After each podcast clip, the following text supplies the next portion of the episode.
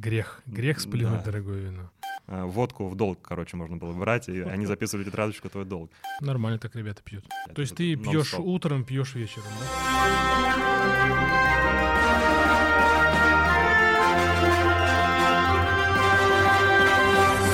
Здравствуйте, дорогие друзья. Вы слушаете подкаст «Зачем я это делаю?» и я Иван Нестратов. Сегодня я пригласил отличного героя, предпринимателя, сооснователя сети винных бутиков «Дегустаж» Николай Нафтулин.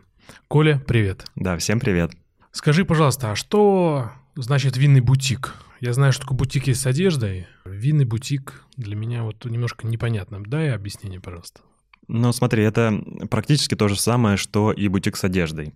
То есть это не магазин, где используется какой-то масс-маркет, какие-то вина и алкоголь э, масс-маркет уровня, которые вы сможете встретить в ближайшем супермаркете, там пятерочка, перекресток и так далее. То есть мы э, заморачиваемся, мы отбираем какие-то вина, которые можно встретить в каких-то крутых ресторанах на Патриках или там в ресторанах в иностранных, да, там поехали путешествовать, попробовали какое-то вино э, редкое, скорее всего, вы найдете его у нас, не в масс-маркете. А как вы отбираете? Вы как-то путешествуете, смотрите? Как проходит отбор ваших продуктов?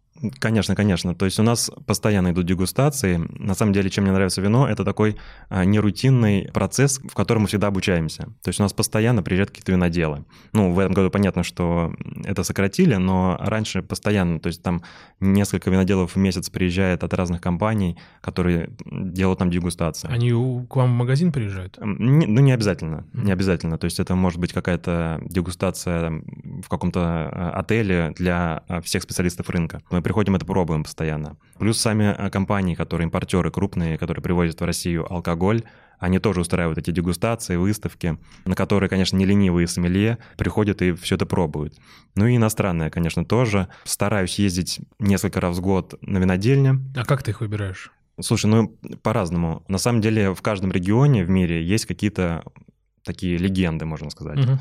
Конечно, интересно посетить именно их, потому что зачастую такие дедушки, которые уже старенькие, а, которые там всю жизнь делают вино, и у них там супер опыт, супер качество, то есть они каждую лозу там по имени называют, я не знаю. Поют им песни? Да, да, да, вот. И, естественно, с такими виноделами интересно пообщаться, интересно попробовать их вина, ну, тем более успеть, да, пока они еще работают, принимают участие в производстве. Пока они еще живы. Да, да, да. На заводы, на большие неинтересно ездить, потому что там ну, на один-два съездил, там везде все одно и то же. Вот бочки, вот ферментационные чаны, вот виноградники, то есть, в принципе, это не особо интересно. А кроме вина вы еще что-то дегустируете, что-то продаете? Или вино — это основное направление твоей компании? А, Слушай, мы продаем еще крепкий алкоголь, мы продаем пиво, сидр, мы продаем в партнерстве с ребятами сырного сомелье всякие сыры, но э, понятно, что мы э, дегустируем и крепкий алкоголь, мы дегустируем и пиво, но лично я кайфую от вина, вот, и поэтому у нас специализация именно по вину. Понятно. Скажи, э, Коль, а как не спится, столько дегустируя, столько путешествуя по странам? Хороший вопрос. На самом деле, я думаю, что не все справляются да, с этим. То есть много специалистов как бы перебарщивают. Но для меня, как для профессионала, интересно попробовать много вин. То есть вот чем больше я вина попробую за дегустацию, тем у меня больше опыт будет. Вот. И на самом деле алкоголь — это, конечно, неотъемлемая часть вина, но не обязательно. То есть если бы оно было менее алкогольным, я бы смог попробовать больше вина. Вот. И мне лично а, не очень нравится вот это состояние алкогольного опьянения, когда я там теряю контроль какой-то. Я стараюсь до такого не доходить. Ну, это, наверное, много сильно дегустируешь тогда, если контроль теряешь. Это не на профессиональных дегустациях, естественно. Это таких уже э, вечерних э, ужинах, скажем так. Понятно. Дальше вопрос у меня всегда, вот всегда у меня он был, и я очень рад, что сейчас я его задам. Водят ли машину, сомелье, водят ли они машину, когда едут на работу? Ну, они же дегустируют. А, Как вот с этой историей? быть? Смотри, опять же, если это профессиональное а, мероприятие с утра, там какая-то мини-выставка, например, приехал производитель, привез там, не знаю, своих 6-10 вин, дает пробовать. Мы все сплевываем. Вот, то есть, когда ты То есть сплевываешь... ты просто во рту держишь, потом сплевываешь, да? Да, первое, ты смотришь там э, на вид, да, глаз, там, как выглядит вино, потом аромат слушаешь, потом э, пробуешь, болтаешь во рту, э, сплевываешь. В таком режиме, естественно, там через язык, через небо что-то впитывается, какой-то процент. Но, по сути дела, я даже пробовал после дегустации, которую я проводил, и где я сплевывал. Мне принесли алкотестер, я дунул в алкотестер, там ноль показывал. Вот, mm-hmm. то есть если ты сплевываешь и как бы контролируешь себя, то, конечно, ты можешь легко сесть за руль и дальше поехать. Вот, понятное дело, что на вечернее мероприятие, конечно, за руль никто не едет, потому что сплюнуть какие-то дорогие крутые вина жалко. Ну, грех, грех сплюнуть да. дорогое вино. Ну что же, очень интересно в этом плане, потому что я вот всегда задался этим вопросом, как дегустировать и, и дальше жить. Хорошо, а почему э, именно решил э, заняться бутиковым вином? Или как вообще правильно назвать это? Бутиковый бизнес, бутиковое вино, бутиковое сомелье. Как правильно мне тебя называть? Смотри, я до того, как занялся предпринимательством, я был сомелье. Путь, на самом деле, был очень длинный. Я начинал от э, винторговой компании, когда, ну, сейлсом, то есть...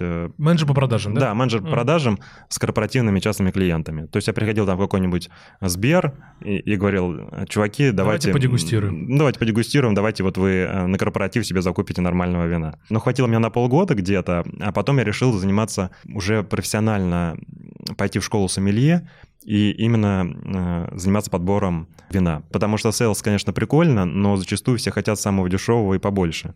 То есть особых знаний э, для этого не нужно. Ну, вот. Когда ты работаешь сомелье, ты уже делаешь карту вин для ресторана, отбираешь какие-то очень крутые позиции, ты должен уже очень глубоко разбираться в теме. Естественно, прикольно пить крутые, интересные, какие-то необычные вина, не те, которые вот э, масс-маркет, потому что масс-маркет — это низкое качество.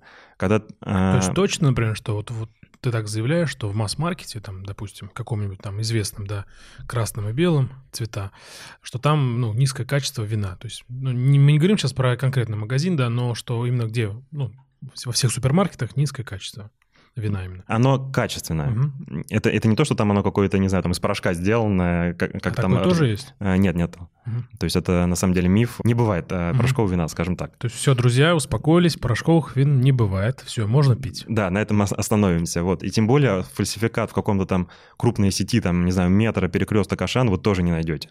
Они все покупают у а, официальных поставщиков. Ну, есть еще система ЕГАИС, наверное, которая нам помогает покупать э, легально? Ну, я думаю, да. Понимаете, мы живем в Москве, там, в Питере, там, я не знаю, в Сочи, там, в Краснодаре. В этих городах, ну, не может быть какого-то там фальсифицированного вина. Но я подозреваю, что а, в какой-то деревне, где там, знаешь, у нас на даче там шиномонтаж, который в тетрадочку записывал а, водку в долг, короче, можно было брать, и они записывали тетрадочку твой долг.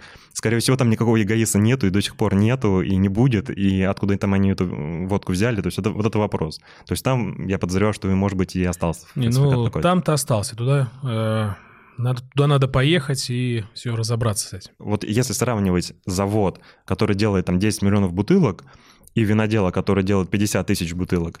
Это в год мы говорим, да? В год, uh-huh. да. А, понятное дело, что э, и качество винограда. Ну, невозможно найти там винограда на 10 э, миллионов бутылок вина идеально ровного качества, чтобы они все зрелое было, хорошее, с каких-то ну, крутых подбор. земель, да, там. А когда у тебя там какой-нибудь есть участок высшей категории Гран Крю классификации, и ты вот руками там все это делаешь, удобряешь, сбор делаешь, какие-то минимальное вмешательство в процесс производства, то есть у тебя получается какой-то уникальный продукт. Естественно, он гораздо интереснее, чем штампованное многомиллионное вино. То есть на даче я вырастить вино хорошее не смогу? Вот здесь, в Подмосковье где-нибудь. Ну, у меня растет лоза на даче в Подмосковье, но вот на пятый год она гроздь дала, конечно, но она, естественно, не вызревает. То есть ты вино не будешь делать уже? В Подмосковье точно нет. А почему? Потому что не подходит климат? А, да, в первую очередь, конечно. Хорошо, ну то есть э, ты э, решил стать сомелье, поскольку работал в, в алкогольной компании, да, так скажем? Слушай, ну путь был еще э, да, давай более вот, долгий, да, да, конечно. Да, да, про долгий путь э, поговорим. Как вообще пришел сомелье? Для меня, например, в моем окружении Э, сомелье это ну, из, из разряда большого театра, танцев, ну такое, то есть очень недоступное, очень далекое, где-то очень высокое, возвышенное. У меня таких знакомых, кроме тебя, нет вообще. Для меня такая уникальная профессия. И мне очень интересно, как ты пришел к этому. Смотри, изначально я учился на финансового аналитика. И, естественно, после университета я пошел работать по профессии в крупную бюрократическую компанию, в страховую. где сидел аналитиком, делал Excel-таблички, финансовые модели, какие-то KPI рассчитывал и так далее. Это было безумно скучно. То есть бюрократическая компания, когда тебе нужно принять какое-то решение, а прежде чем его принять, нужно согласовать со всеми департаментами в компании, уходило, не знаю, там несколько месяцев. То есть с каждым днем, когда я приходил на работу, у меня было такое ощущение, что какого хрена я вообще здесь делаю. А вино в то время было хобби. Ну, условно, я еще там, не знаю, ну, не в детстве, а в юношестве ездил а, там с родителями в Европу. А знаешь, их привычки, когда они там за обедом выпивают бутылку вина, там за ужином тоже бутылку вина, то есть какая-то атмосфера прикольно создается. Это напиток как раз не напиться, да, как у нас там, не знаю, водку выпил, именно ради того, чтобы напиться, а у них это какой-то... Э, ритуал? Ритуал, да, можно mm-hmm. сказать. И они получают от этого удовольствие. Ты так говоришь про вино, уже сразу выпить захотелось. И мне всегда интересно было понять, как выбрать. Ну, то есть приходишь в ресторан, тебе дают винную карту. Ты ее листаешь, не понимаешь вообще ничего. Угу. Скорее всего, ты просто отбираешь по цене и тыкнул пальцем наугад. Я так и делаю. Дай, да. дай бог, что-то прикольное попадется. Вот, а я же хотел как-то осознанно делать этот выбор. Ну и, собственно, с этими знаниями я уволился из страховой компании, и получилось так, что я попал на волну новых абитуриентов, которые поступали, ну, искали работу после университета. И на самом деле каких-то прикольных вакансий, которых я бы мог пойти, и мне было бы интересно, не было. Я подумал, а что я умею делать, кроме как финансовой аналитики? Ну, ты уже закончил институт, правильно? Да, да, да. Я закончил институт, проработал год, и летом особо каких-то ну, вариантов не было, и я подумал, что я еще умею делать. И понял, что я умею, там, разбираюсь в вине немножко. Ну вот, думаю, а почему не попробовать? Там у сейлсов зарплаты неплохие, пойду попробую. Uh-huh. Вот, и пришел и сдал вступительный тест, там перед э, собеседованием был тест. В алкогольную компанию. В алкогольную uh-huh. компанию, да. Компанию-импортеры, которые возят в Россию вино, растамаживает, а потом оптом продает. А какое-то одно вино или много вин? Много вин, конечно. То есть э, компания очень крупная, они там несколько сотен наименований позиций возят в Россию. Вот, соответственно, устроился сейлсом. Круто ну, из всех селсов я на самом деле хорошо разбирался в вине, как оказалось. Хотя я просто читал какие-то книжки, то есть такое любительское. Ну, то есть чтиво. твоих знаний было достаточно по сравнению с другими ребятами? Да, да. Угу. То есть большинство людей, которые там работают, это люди, которым пофигу, что продавать. Они могут продавать там унитаз, э, ручку или там вино. Угу. Вот. То есть они продажники. Я не был продажником, я был специалистом по вину. Но я получил прикольный опыт продажника. Это такой вот, как сейчас модно говорить, выход из зоны комфорта, когда тебе нужен там холодный звонок, у тебя есть какой-то клиент, который там, не знаю, два года назад покупал, но больше ничего не берет. И нужно ему позвонить и сказать, «Э, здрасте, я из торговой компании, а не хотите вина купить. Вот, на самом деле не очень приятная, скажем угу. так, работа, но опыт э, вот таких холодных продаж я получил. И сколько ты занимался этим? Ну, чуть больше, чем полгода. То есть я до декабря проработал. В декабре я получил очень крутых клиентов. Там, например, Сбербанк, которым мы продали что-то на миллион восемьсот э, вина на подарки. Миллион восемьсот рублей, да? Да, миллион восемьсот рублей. Нормально так ребята пьют. Да, да, да. Вот, э, ну, были там еще какие-то компании типа из консалтинга, из аудита, где мои знакомые работали.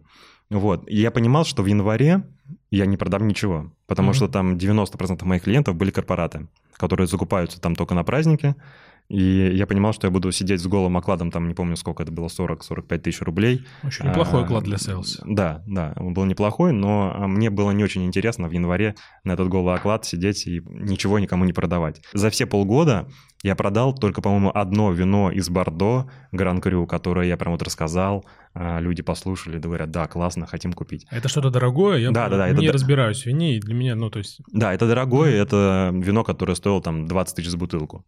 Вот за полгода это была одна бутылка вина. Все остальное это был а, дешман, который стоил там, не знаю, 300, 400, 500 рублей. Угу. За бутылку, да? За бутылку, да.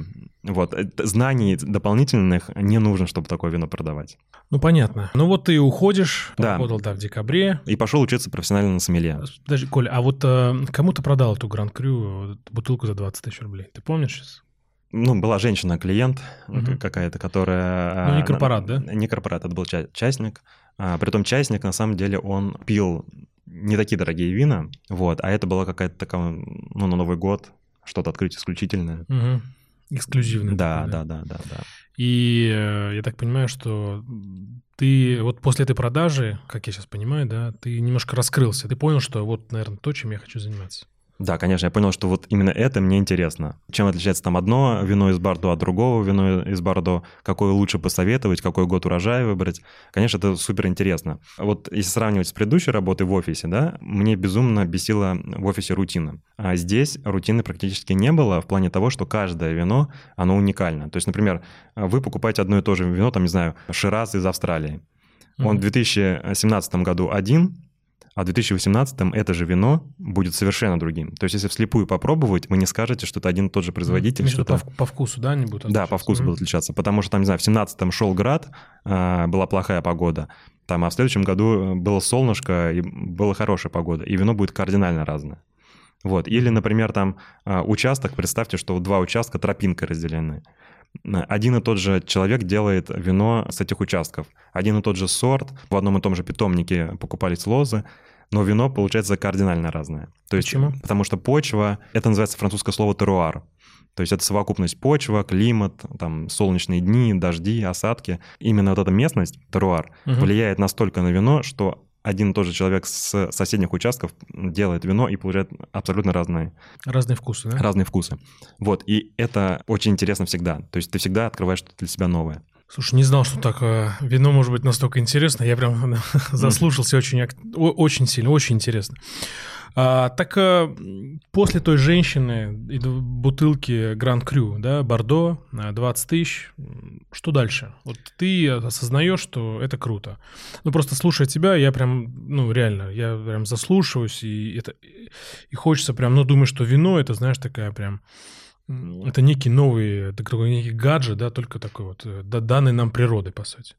Вот, а что дальше-то было, Коля? Mm-hmm. А, да, дальше мне интересно было развиваться именно как раз а, в плане вот таких вот, а, ну, скажем так, fine wine, крутых вин, да? Fine wine, да, определение, что это? Ну, это великие вина, дорогие, которые могут очень долго храниться, которые обладают очень большим разнообразием а, аромата и вкуса. Вот, то есть у Fine Wine есть некие отличительные особенности. То есть это первое, это а, вот чем больше вы в аромате определите характеристик, тем круче вино. А какие характеристики? Вот давай определим. Что это, что за характеристики у вина там? Белое, красное? Смотри, если мы вообще а, ну, отступим к слепой, отступим, дегуста... да, да, да, к слепой дегустации, то слепая дегустация из трех позиций складывается. Первое – это глаз. Просто посмотрев на вино, можно сказать стиль вина, например, будет оно насыщенное или легкое, можно сказать его возраст, предположить, и можно предположить алкоголь. Вот только посмотрев на вино в бокале, не пробуя, не слушая аромат. То вот. есть, посмотрев на вино, ты можешь сказать, сколько оно градусов? Да. Офигеть. Ну, не, ты не можешь сказать точно, сколько оно градусов, но ты можешь предположить, что это будет там типа супералкогольное вино или это будет наоборот легкое вино. Это на самом деле очень просто делается.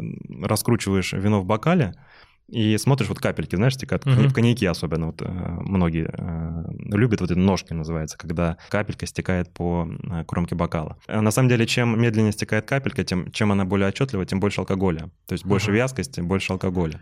Так, все возьмите стаканы попробуйте. Uh-huh. Да, да. Цвет, например, насыщенность цвета. Например, красное вино, ну, прям такого фиолетового, черно-фиолетового цвета, значит, это мощное, насыщенное вино сделано, наверное, там, не знаю, в новом свете каком-нибудь. Вот, если же это такое полупрозрачное на розовое похоже, то ты сразу можешь определить, это всего 8 сортов в мире известных, ну, то есть не известных, а популярных, скажем так, дают такого цвета вина, прозрачные, да, то есть ты уже можешь определить э, стиль и понимать, mm-hmm. что это за сорт примерно. И есть оттенок, например, кромки, вот э, когда вы наклоняете бокал, в центре бокала оно будет темное, а ближе к краю оно такое более светлое. Mm-hmm. Вот, вот этот, по этому оттенку можно сказать о возрасте вина. То есть если там есть такие нотки рыжего кирпичного цвета, значит, например, красное вино уже э, возрастное, то есть ему там лет 10, например. А белое вино, наоборот, оно такое в золото уходит, в старое, то есть такой желтоватый оттенок. Вот, то есть вот по этим показателям ты уже можешь что-то делать, какой-то вывод о вине. Вот, потом ты переходишь к аромату. Ароматом там полегче, там два показателя. Это интенсивность аромата, насколько там далеко от бокала вы чувствуете аромат, и вот гамма ароматов. Сколько нот аромата ты сможешь в вине определить. Это, например, может быть фруктовые ноты, какие-то древесные ноты, специи, цветочные ноты. Вас учат э, эти нотам ну, давать название? Ты вот нюхаешь ты что-то, да, ну, слушаешь, прошу прощения, это так правильно, да? Угу. Ты слушаешь что-то, да, вот это, понимаешь, что что-то запах, а как его ну, назвать? То есть вам дают ли картину запахов в школе сомелье? А, слушай, да, есть такой нос вина, в котором есть запахи а, ну, такие, то есть, как духи Мгм. сделанные, но духи, которые пахнут, там, не знаю, смородиной или малиной, или там перцем. Ну, понятно, да. Вот, и ты можешь ассоциировать это. Но на самом деле, естественно, вино не добавляется, там никакая ни смородина, ни перец, э, ни дуб, ничего не добавляется. А, Это чисто виноградный сок. Но при ферментации получаются химические соединения, которые похожи там на аромат смородины. И твой мозг ассоциирует этот данный аромат, он думает, где я еще встречал нечто похожее. И он ассоциирует это со смородиной, например. Но есть какие-то ароматы, которые мы не можем ассоциироваться, потому что у тебя нет в библиотеке твоих ароматов данного запаха. Мгм, мгм. Не знаю, например, а, ты никогда не пробовал личи. Вот. понял тебя, да. И, естественно, ты не можешь сказать, что это личи. Ну да. Но, но есть вина, например, Герюстраминер. Он абсолютно четко пахнет личи. И чем больше таких вот нот а, ты найдешь в вине, тем круче вино. И плюс вкус. Самое главное во вкусе это баланс и послевкусие. Насколько долго у тебя вино остается во рту. Ну, например, вот как а, кофе мы сейчас с тобой пили. Мгм. Кофе тоже очень долго, например, крутые там образцы кофе, они тоже очень долго у тебя будет во рту а, оставаться это ощущение. Это называется послевкусие, и чем дольше, тем круче. Скажи, пожалуйста, а ты YouTube-канал никогда не думал делать? Я такой, на самом деле, немножко перфекционист, и я не могу придумать, что было бы интересно аудитории. Потому что я тебя слушаю, мне кажется, я могу... э, Мне, мне в какой-то момент хочется просто перестать задать вопросы и просто слушать тебя про вино. Я абсолютно искренне, потому что я слушаю, и я понимаю, что э, наш все-таки подкаст больше про бизнес, а не про вино, да, не про- но э, человек, который абсолютно не разбирается, я абсолютно не разбираюсь в вине и в алкоголе, но мне безумно интересно, что ты рассказываешь. Вот настолько глубоко, настолько с любовью ты говоришь про вино, ну, просто восхищаюсь. Это абсолютно искренне, поэтому давай засовывай свой перфекционизм и открывай YouTube-канал, и мы будем смотреть твои онлайн-анбоксинги и твои э, дегустации. Ты будешь рассказывать про вино, и мы будем все слушать и смотреть. Я первый подпишусь и поставлю колокольчик. Хорошо, хорошо. Давай все-таки вернемся к э, Fine Wine. Ты захотел заниматься Fine Wine, да? И, ну, и, и таким вот эксклюзивным, да? Мгм. И дальше что? у нас? И, и дальше я пошел в школу сомелье. Я учился полгода, ну, то есть там чуть меньше полугода, где-то пять месяцев ты учишься на сомелье, на профессиональные курсы. И параллельно после этого я пошел работать в ресторан. То есть уже э, непосредственно сомелье, в небольшой гастробар. С утра учился, вечером работал. То есть такое было очень насыщенное время, потому что работа там два через два. Два дня ты учишься и работаешь, два дня ты учишься, и потом ходишь по выставкам, дегустациям и так далее. То есть это ты пьешь утром, пьешь вечером, да, по сути? Да, это был прям нон-стоп, потому что обучение складывается из три часа лекция, и потом час дегустация. И каждый день мы там открывали, не знаю, там от 6 до 12 образцов. И после этого тебе приходится ехать на работу, еще, еще на работе что-то пробовать, потому что интересно. Ты открываешь клиентам, гостям а, какое-то вино, и тоже с ними пробуешь это.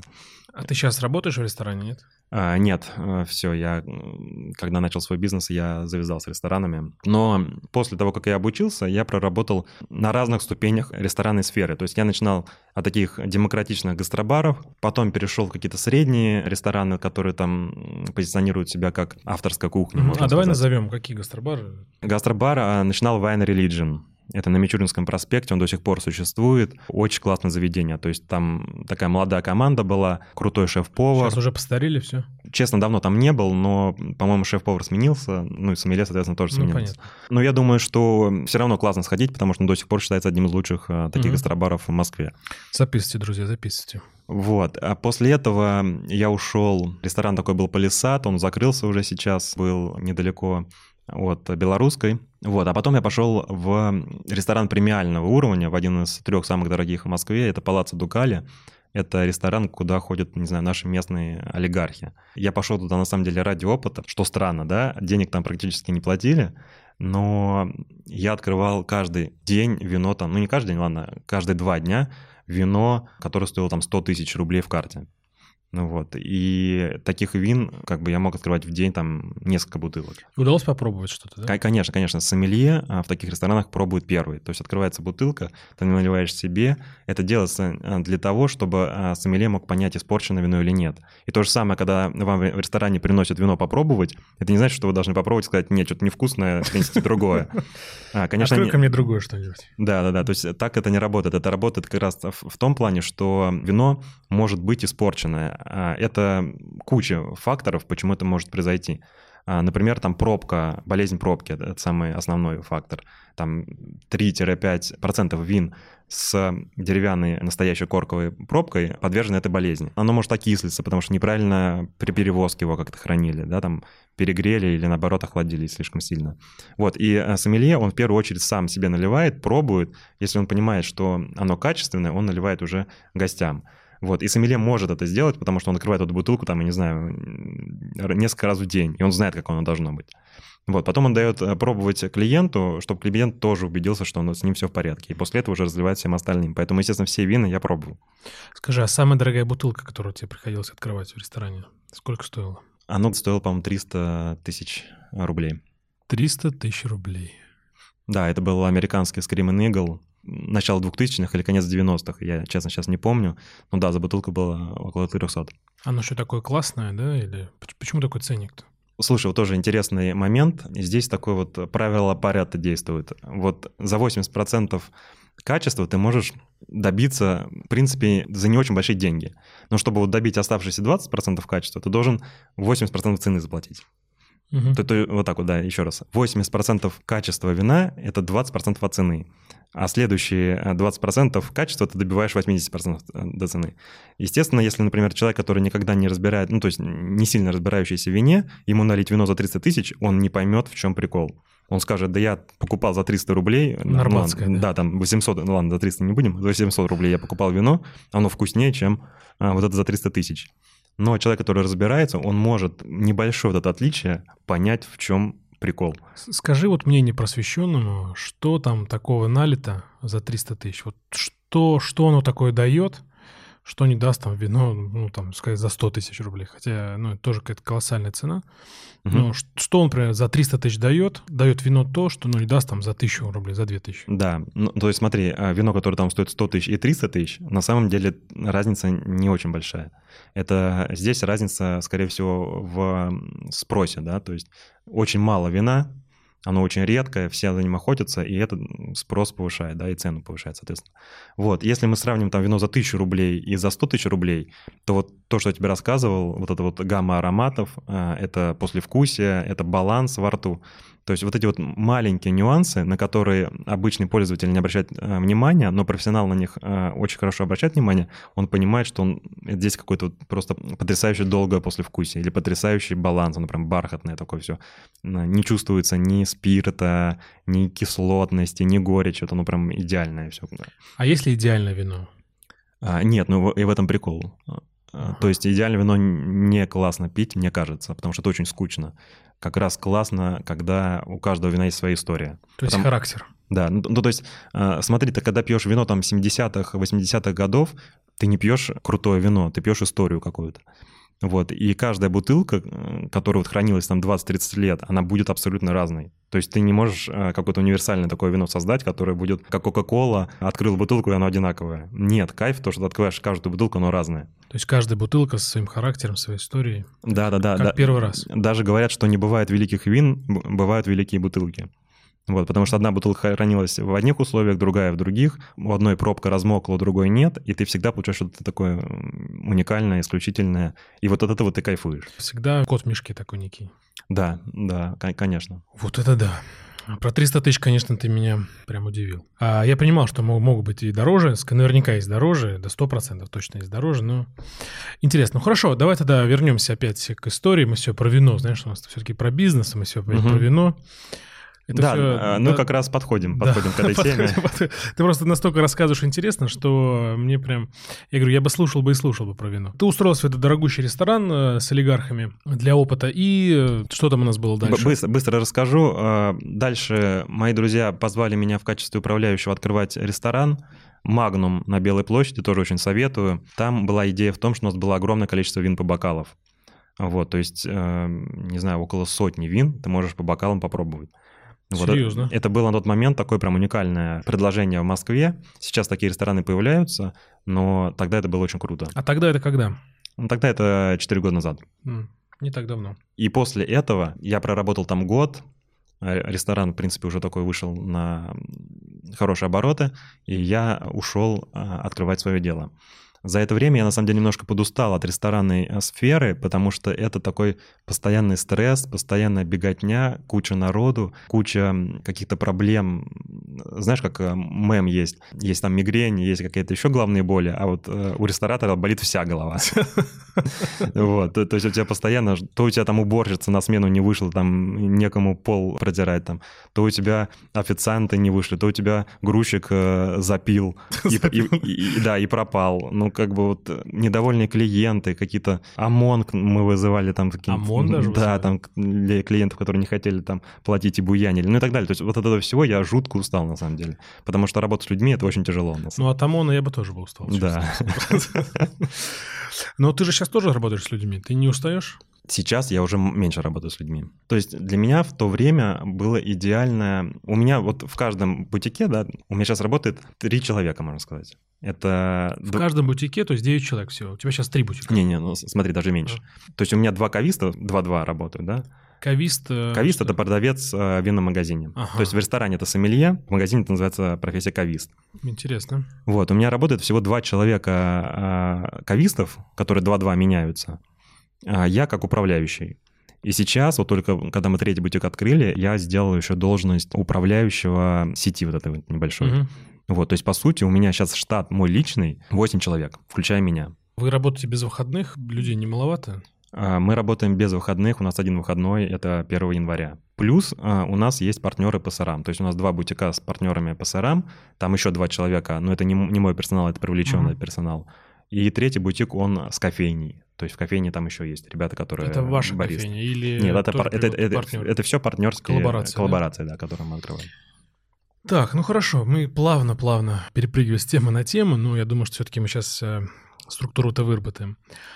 И ты э, понимаешь, что тебе все это надоело, болит голова, рестораны и так далее, и ты уходишь в свой бизнес и открываешь свою первую винотеку «Дегустаж». Да, верно. Расскажи по это поподробнее, э, где взял деньги, сколько это было, если это не секрет, конечно. Да, конечно. И с кем ты открывал? А, смотри, на самом деле я очень давно всегда хотел какой-то свой проект. Я долго думал о сайте, пытался разрабатывать какой-то сайт по вину, да, по подбору и продаже вина но у нас, к сожалению, законодательство не позволяет там дистанционную торговлю никакую делать, поэтому как бы это очень медленно, долго шло. И в какой-то момент я созрел, потому что появилось а, интересное помещение, которое я мог взять в аренду. А, на самом деле вот помещение — это самое сложное, мне кажется, вот э, в ритейле. Найти классное место для аренды, недорогое и с хорошим трафиком — это прям а, очень важно. Вот, и подвернулось это помещение, и на самом деле там мои там родители, друзья, они меня просто пнули и сказали, чувак, надо делать сейчас, потому что если ты сейчас не сделаешь, то ты уже никогда это ничего не сделаешь. Угу. Вот, и такой какой-то пинок мне позволил, правда, встретиться с арендодателем, и когда ты ставишь уже подпись на договоре аренды, там уже некогда думать, обратного стоит, не стоит. Нет, да, да, обратного шага нету, ты уже как бы подписался, ты уже заплатил денег, и все, уже надо делать. Вот, и тогда все закрутилось, но сама идея, да, магазина, я говорю, мне пришла в том плане, что мне не хотелось, во-первых, бизнеса, где очень много зависит от персонала, потому что зачастую это такая, ну, проблема. Специалистов угу. по вину, Согласен, да. А, специалистов по вину очень мало а весь остальной персонал там, который... Это проблемный персонал. Это низкоквалифицированный персонал, который очень сложно найти, они пропадают, они делают все некачественно. А мне хотелось сделать что-то такое вот э, с интересными, увлеченными людьми. Вот. И у меня была изначально концепция, что я хотел платить денег много, выше, чем в среднем по рынку, угу. но привлекать очень крутых угу. специалистов. И, и, и вторая модель, мне хотелось а, как можно меньше персонала иметь. То есть, чтобы все было на аутсорсе. Идея магазина пришла сама собой, потому что в ресторане невозможно это реализовать. Угу. Тогда было невозможно реализовать, потому что закон не позволял. Угу. И, и как бы это было естественно. Сейчас можно продавать алкоголь? А, нет, до сих пор нельзя. Ну вот. До сих пор нельзя, но сейчас все обходят это, конечно. Ну, это но... в других передачах у нас будет. Да, да, да. Но, но вот, к слову, как раз вот перед нашей встречей на этой неделе меня Роскомнадзор заблокировал мой сайт, хотя мы дистанционную торговлю никакую не делали. До сих пор борюсь, они мне отвечают, э, чтобы как-то восстановить его. То есть э, сайт ваш э, не работает? Да, три дня уже не работает. Обалдеть. А как они объяснили? У вас содержится запрещенная информация и ссылку на закон, запрещающий дистанционную торговлю алкоголем. Не оштрафовали ничего? Нет, нет. Ну, то, то есть мы не, не осуществляем, чтобы оштрафовать, нужно как бы поймать. Угу. да, контрольную закупку какую-то сделать и так далее. То есть а, у нас, как это, ну, как все делают, это витрина нашего магазина. Ну, То есть понятно, просто да. заходишь на сайт и смотришь, что в бутике представлено. Вот, потом бронируешь, приходишь в магазин, покупаешь. Некий самовывоз. Да-да-да, некий самовывоз. Вот, но как бы мы боремся, непонятно из-за чего заблокировали, но до сих пор нельзя. Вот, и Удивительно. началось это все с одного магазина. К тому моменту я скопил денег, ну, на самом деле, не очень много. Всего на открытие мы потратили 3 миллиона. Вот, из них 2 а, миллиона были мои, а, часть я ты скопил. скопил. Ты скопил 2 миллиона рублей. Чуть меньше даже я скопил. Часть у меня была накоплена, у меня была машина, недорогая Volkswagen Polo, я продал Volkswagen Polo, это 1500 было, занял еще у родственников. Угу. Э, Все вместе у меня получилось 2 миллиона. И у меня был друг, который работал, ну, мой однокурсник, да, с кем я учился в университете. У меня все из университета пошли по профессии дальше работать там в консалтинг, в аудит и так далее. Я у него занял еще 1 миллион. Ну, то есть даже не то, что занял, а я взял его как соучредителя. Угу. Ну вот. И у нас э, был бюджет 3 миллиона, на который мы начали открывать это дело. Он легко согласился? Да, слушай, э, как бы ему нравилась идея, как бы он мне уверил, у меня глаза горели. И угу. он верил в то, что может получиться что-то прикольное. Вот. Ну и на самом деле я так понимаю, что, в принципе, там для зарплаты в консалтинге это как бы не очень большие деньги, на миллион рублей. Mm. А, как бы можно рискнуть. Вы работаете сейчас вместе? Еще? Да, конечно. Mm. То есть он так и остался соучредителем? Да. Более того, он там инвестировал во вторую точку mm. и, и так далее. То есть мы сейчас до сих пор в хороших отношениях и продолжаем. Окей. Okay. Mm-hmm. развивать бизнес. Вот, но самый прикол, что нам не хватило трех миллионов рублей. Так, здесь уже интереснее, интереснее. Да, ну потому что, скажем так, понятно, что хреновое планирование, но... Ну, первый опыт. Да, да, первый чего, опыт. Чего себя винить-то? Да, первый опыт. Вот. И вот это самое интересное, потому что когда у тебя уже бизнес, когда ты уже открыл магазин, и он начал работать, а у тебя не хватает денег, там, условно, платить зарплату там или аренду, тебе нужно деньги взять. Угу. Вот. И вот здесь, конечно, уже была гораздо более сложная ситуация, потому что одно дело договориться заранее, да, на берегу, другое дело в срочном порядке привлекать где-то еще деньги. Вот, но слава богу, мы договорились как раз с моим же партнером, он докинул еще миллион, потому что у меня уже не было ничего. То есть 4 миллиона получилось? Да, да, в итоге получилось 4 миллиона. То есть я примерно вот э, всем говорю, кто хочет там схожим бизнесом заняться, у тебя должно быть вот бюджет на открытие, а потом миллион просто на счету лежать. Угу. Потому что этот миллион, он идет на тот убыток, который магазин генерит в первый э, год работы. Наверное, у кого-то получается открыть двери и там сразу битком, но это очень редко. Угу. Бутик винный выходит на окупаемость где-то на 8-9 месяц работы. То есть первые 8-9 месяцев Вы в минусах. в минусах. Да, он генерит убыток, потом там на 8-9 месяц он в нуле, потом начинает показывать прибыль. Вот, и первые 8 месяцев тебе нужно иметь запас прочности. Ну, подушку безопасности. Да. да, ну, опять же, я говорю миллион в моей ситуации, угу. да, но у некоторых аренда миллион в месяц. Наверное, надо больше закладывать. Ну, наверное, ну, миллион сто. А сколько а, у вас аренда сейчас? Вот в первом бутике, который ты открывал. Смотри, у меня у всех а, бутиков аренда, я ищу аренду от 200 до 300 тысяч рублей. Угу. Это вот такой диапазон, да? Это, это диапазон, в котором мне комфортно работать а, вот на этих инвестициях. Понятно, что каждый бутик это разные инвестиции, но это в среднем от трех, где все идеально, до пяти, где не идеальное помещение. Угу. Вот. И при таких инвестициях а, и миллион, там, который ты откладываешь на первые месяца, комфортная аренда до 200-300 тысяч рублей, которые ты можешь а, потянуть. Наверное, я подозреваю, что есть конкуренты, которые работают в моей же сфере и у которых аренда там миллион-полтора, но у них и выручка там в 2-3 раза выше. А какая у тебя сейчас выручка с одной точки?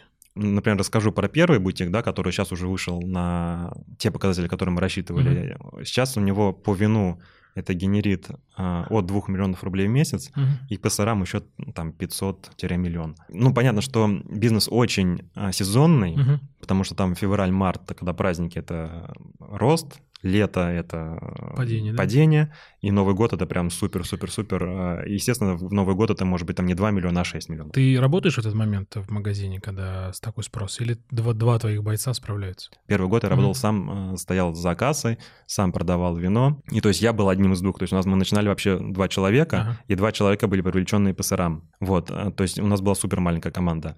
Когда я понял, что уже клиенты постоянные появились, да, то есть мне не нужно там стоять, извлекать их э, как-то со своими знаниями, я начал э, все-таки передавать э, продажи кавистам, а сам заниматься больше операционной деятельностью. Mm-hmm. Вот, сейчас следующий этап, когда у нас уже там три бутика, такая, не знаю, мини-сеть, да, можно сказать, я уже там нанял управляющего, который отдаю часть функций операционной. И сейчас больше занимаюсь стратегическим каким-то развитием. То есть вот такая эволюция, но первое время я стоял за и продавал вино. А как ребята справляются, когда такой дикий спрос? Ну, когда дикий спрос, смотри, опять же, это вот в первом бутике дикий спрос. А, в первом только? Да. Во, втором? Во, во втором, во второй бутик, он сейчас как раз вот год прошел, он сейчас начал генерить небольшую прибыль. Естественно, там выручка меньше. Третий бутик, он совсем новый, мы его открыли там три месяца назад, там вообще, ну, то есть там трафик mm-hmm. очень комфортный, там один человек, ему скучновато даже сидеть. Естественно, вот когда сейчас первый бутик уже раскачался, приходит что управляющий, которого я сейчас mm-hmm. нанял, да, там, он помогает продавцам справляться а, ну, с этим трафиком. Угу. Да. Я иногда какие-то там заказы, которые у нас там крупные от корпоратов тех же самых, тоже помогаю, там, не знаю, коробки складывать, что там, не знаю, перетащить эти коробки, отвезти ну, понятно, и так а. далее. Ну вот. А, но в целом проблема только в Новый год. Во все остальные месяцы как бы это нормально. А с ассортиментом как вы планируете? Вот э, понятно, что когда спрос большой, то быстро все уходит, товар. Вот как с ассортиментом здесь боретесь? Ну, с остатками. Смотри, изначально, так как не было инвестиций больших, я не хотел тратить деньги в оборотку. Угу. То есть замораживать деньги в оборотке для меня это было прям вот э, смерть. Поэтому у нас изначально позиционирование было как маленький ассортимент. То есть есть бутики, в котором там 10 тысяч э, SKU, а у меня SKU по вину 500. Это и сейчас тоже 500? И сейчас, ну, может быть, он немножко растет. Ну, плюс-минус, да. Да, он немножко растет, ну, 550 там. Ну, понятно. Ага. Ну, что-то выбывает, потому что, как говорил, там, вино в прошлом году было хорошее, в этом году пошел дождь, и mm оно стало плохим, и мы его перестали покупать. Понятно. То есть ротация mm постоянно идет.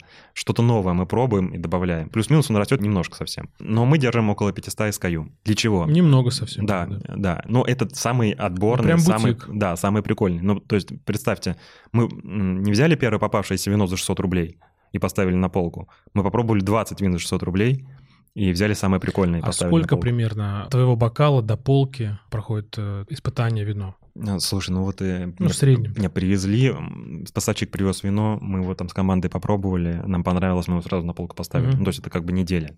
Быстро довольно-таки, да. Вот. Но мы маленькие, и мы можем это себе позволить. Мне это нужно было а, по поводу 500 ассортимента для того, чтобы супер увеличить оборачиваемость. То есть у меня был, ну, то есть и продолжает оставаться, так как я работал в ресторанах, у меня было очень много поставщиков, с которыми я общался, угу. как бы меня все знали как сомелье, потому что мы делали карты вин там для других ресторанов, то есть мы этих поставщиков приводили еще в новые рестораны, они там листовались. У меня были с ними со всеми хорошие отношения, поэтому на момент открытия я получил довольно хорошую скидку, то есть оптовый прайс с хорошими ценами, и отсрочку платежа. То есть, по сути, это товарный кредит. Угу. И моя изначальная идея, чтобы не тратить денег Свои в оборотку, деньги, да, да, это как бы товарный кредит, на котором я в идеале, чтобы оборачиваемость моего товара была месяц. Угу. Мне привезли по отсрочке платежа вино, а через месяц должен за него заплатить. Ну да, ты продал. Я продал его угу. и заплатил. Вот это идеальная схема. Сейчас мы, по-моему, добились, у нас оборачиваемость около полутора месяцев. Вот, естественно, есть бутылки, которые залеживаются, да, uh-huh. есть, которые там продаются коробками, там в день коробка уходит. Но в среднем оборачиваемость э, получается полтора месяца. И самая, по-моему, долгая вот бутылка, которая у нас лежала, она лежала ну, что-то там месяцев 10. То есть это тоже mm-hmm. немного. Но вино не портится вообще, может э, лежать. Конечно, оно не портится, оно даже лучше становится ну, с выдержкой. Понятно, что вот тот бизнес, который я начал, и на самом деле я тоже очень долго думал, э, это не бизнес там высокорисковый какой-то, это бизнес, который... Я, я подумал, что люди в любом случае будут пить. Угу. Вино, которое я куплю, а, с ним ничего не произойдет, оно не испортится, не нужно будет списание делать, оно будет только лежать, улучшаться. Но даже если мне не пойдет, я теоретически... Ну, там, все сам выпью, да. Ну, либо сам выпью, либо там друзьям продам по себестоимости. Себестоимость отличная, это ниже, чем в любом а, магазине. А да. сколько у вас а, примерно наценка? Не скажу в процентах, скажу, что мы наценку делаем таким образом. Мы открываем интернет, первая ссылка там в Гугле, какая цена там, такую мы ставим. Угу. Молодцы, очень-очень все просто. А, возвращаясь к новогодним праздникам, то есть я правильно понимаю, что у тебя есть эта отсрочка, маленький SKU, поэтому получается быстро оборачивать товар. Да. За счет этого. Хорошо, понятно, интересно. Вот, а, знаешь, мне э, ты очень откровенно начал говорить про магазины свои, ну, бутики. Сказал, что много ошибок наделал. Ну, потому что планирование было не очень, да, поскольку ты, как ты говоришь, э, перфекционист. А расскажи про ошибки. Какие были ошибки? Ну, основная ошибка была с маркетингом. Я изучал какие-то вот вещи по SEO, по SMM. Я примерно понимал, как это все работает, э, куда нам надо двигаться. У меня была идея такая, что мы сейчас сделаем классные группы там в Фейсбуке, в Инстаграме, начинаем там рекламироваться через директ, через блогеров. Параллельно мы делаем сайт. А вы сейчас рекламируетесь через блогеров? Да? Ну вот э, рассказываю. Uh-huh. Плюс я там изучал, как это в Яндекс, в Яндексе, там в Гугле, в картах рекламируется и так далее. В общем, все запрещено. Все, на что мы рассчитывали, как мы будем это рекламироваться, все запрещено. Нам блокируют рекламный аккаунт э, в Инстаграме, Фейсбуке. А блогеры не все соглашаются с нами работать, потому что у нас алкоголь, это тоже как бы такая... Ну, то есть блогеры не накажут. То mm-hmm. есть то, что ты купил бутылку вина и выпил ее, это не реклама алкоголя, по сути, своей. Ага. А ты... что же это получается? Ну, то есть он, он пьет вино и выкладывает... Не, ну, слушай, понятно, что если там как бы там Юрий Дудь будет это делать, то это, конечно, реклама, потому что он там а-ля СМИ. Ну, понятно. Но, но если это э, мы с тобой, там, которые mm-hmm. там, там мало тысяч мало, подписчиков. даже тысяч нет. Вот, да. И ты своим друзьям рассказываешь, что я вот пошел, купил вкусное вино и выпил его, ну, то есть это как бы э, нативная реклама, конечно, mm-hmm. но выглядит это как просто... Ну, я и так выкладываю, что я там с друзьями пью вино. Понятно, да. Это еще доказать надо, что это реклама. И, в общем, когда мы это все запустили, мы начали рекламироваться, и нам никак нельзя было рекламироваться. Мы вообще ничего не могли делать. Ну вот, ни баннер там повесить на улице, ни э, в Фейсбуке сделать э, рекламу. Ничего. Единственное, что мы могли делать, это раздавать листовки, что открылся У магазин. Метро? Да. И мы рекламируемся в Яндекс картах. Вот точка, и она там премиальное размещение. Все, то есть у нас вообще перекрыт был доступ а, к рекламе. Это первое. А второе, мы недооценили риски, связанные с лицензиями, разрешительной документацией и тому так далее. Вот на самом деле из этих трех миллионов рублей аренда и лицензии — это половина. Обалдеть. Ну, про аренду я пойму, а вот про лицензию, а что там с лицензией? Во-первых, там очень много требований для получения алкогольной лицензии. У тебя должен быть долгосрочный договор аренды он должен быть зарегистрирован. Регистрация стоит денег. А, а дорого зарегистрировать? Э, не, ну регистрировать недорого, это там 22 тысячи рублей госпошлина. Плюс техплан ты должен сделать, там 15 тысяч рублей. Но проблема в том, что это месяц. Ну, там, конечно... А аренда-то тикает, да? А аренда тикает. Ну, понятно, что там договариваешься на какие-то арендные каникулы, но в любом случае она тикает. А потом получение алкогольной лицензии. И вот это самое сложное. Естественно, когда мы там начинали, я думаю, блин, да я сейчас вообще никому там денег давать не буду, я все сам сделаю, типа, пошли все в жопу, у меня будет супер белый Такая предпринимательская наивность. Да, да, да, да. И я все сделал сам, зарегистрировал договор аренды. Во-первых, меня зарегистрировали фирму с третьего раза. Я три раза пытался зарегистрировать ООО. 46-й налоговый? Да, 46-й налоговый, у меня постоянно какие-то дебильные отказы приходили. Какие, например? Сначала мне сказали, что у меня адрес массовой регистрации. Хотя в доме три этажа, и там три организации. Моя, парикмахерская и салон штор. Было три организации, и сказали, что это э, юрадрес э, массовой регистрации. Я думаю, жесть какая-то получил там кучу еще документов, подал второй раз. Отказали по той же самой причине, оказалось, переслали документы в другую налоговую, там какую-то, не помню, местную, там 23 ага. или какая-то. Вот, и в этой налоговой чуваки опять дали э, что Отказ, да? Да, отказ. Потом я понял, что мне надо в две налоговые подавать документы. Я подал в две налоговые. Названивал им каждый день. И слава богу, там тоже случайная история получилась. Мне один из Инспектор. сотрудников налоговой призвонил с личного телефона. Угу. Я названивал ему на личный телефон и говорил, чувак, одобри заявку, у меня же все честно. Ну, то есть это никакая не массовая регистрация. Пожалуйста, у меня, я хочу работать, у ребята. Меня, у меня розничный магазин. Какой вообще массовой регистрации мы говорим, если это розничный магазин, куда можно придет клиент, зайдет и купит что-то. Ну да, ты же не адреса продаешь, а да, да, да, да, вот. И, а понимаешь, мне даже было страшно перед арендодателем. То есть я э, хочу бизнес какой-то в его помещении делать, а не могу даже фирму зарегистрировать. Вот, то есть три раза регистрировал фирму. Потом мы, слава богу, первый раз произошло без каких-то проблем, мы зарегистрировали договор аренды, а потом началась лицензия. И я решил все э, сделать сам, и пришла проверка, и мне сразу же, прям, они с порога мне объяснили, насколько я не прав. Что делаешь сам? Да, да, что делаешь сам. Так, они, так, они, вот они, они, они нашли да. кучу нарушений, ну якобы нарушений. А кто проверяет? Департамент торговли города Москвы. Угу. И на самом деле после этого я понял, что как бы не нужно вообще ничего сам готовить, потому что ну там проблемы, знаешь, какие там проблемы могут быть любые. У тебя может быть там рубль какого-то штрафа, пения там перед налоговой. Это уже отказ. А ты заплатил госпошлину за год 60 э, тысяч рублей, считайте, за 5 лет, то это 325 тысяч. Вот, и... А ты, Коль, прости, пожалуйста, угу. а ты говоришь сам делать. Ты имеешь в виду через компании какие-то или через да. взятки? Не, не, через компании. Через компании. То есть То компании, есть... которые профессионально занимаются этим, да? Да, да, да, угу. да, да. То есть э, я сразу понял, что так вот это не работает, потому что у нас уже закончилась, арендные каникулы у нас закончились, угу. и мы попадаем на тот момент, что у нас не дают лицензию. Как ты думаешь, так специально все сделано, чтобы мы не могли сами сделать? Я знаю кейсы, кто получал сам. Угу. Но это очень мало людей. Это, наверное, магниты пятерочка, да? Ну, кстати, мне кажется, они не рискуют тоже. Вот, в регионах легче. Вот у меня ребят в регионах, они получали сами, и, понимаешь, когда ты в регионах приносишь там 60 тысяч рублей госпошлину, я так подозреваю, что ведомство такое думает, блин, круто, нам 60 э, тысяч рублей налогов принесли. Классно. Благодарны. Да, спасибо, благодарны. ребят. Спасибо, ребят, что вы нам хотя бы 60 тысяч. У нас же как бы говорят, типа, блин, 60 тысяч, а что? Почему не 60 миллионов? Да, почему не 60 миллионов, да. И там прикапывают с каким-то там запятую там поставил и так далее. И поэтому, естественно, мы отдаем понятно, это на да. аутсорс э, фирме, которая это профессионал, они сами все заполняют, сами подготавливают документы, сами идут там, подают, и тогда все проходит. Сами встречают Ага. проверку, с ними как-то общаются, и как бы э, потом... Как-то, как-то общаются. Да, да, да. Мы не знаем, и слава богу. Не, не, Ага. там все понятно. Да, знаешь, они, они все одни и те же люди, они, мне кажется, проверка приходит, их узнает, как бы, и все, все, все хорошо. И Ну, то- уходит. то есть, как бы, естественно, когда мы первый раз это делали, мы вообще понятия не имели, как это делать. А самая проблема, еще очень сложно найти помещение, которое подходит под эти все требования, потому что требований, их настолько много, и они настолько бы, точные, что вот э, в Москве найти помещение, которое идеально подходит Мгм. под Практически всё, невозможно. практически невозможно, да. Представь, во-первых, мы хотели открыться в конце октября, это начало ноября, да? Ноябрь мы бы раскрутились, декабрь продажи. Ну да, Новый год. Новогодний. такое, да. В итоге нам дают лицензию, и мы открываемся не в начале ноября, а за две недели до Нового года, в середине декабря. И мы не сняли никаких продаж в декабре. А потом мертвый январь, Мгм.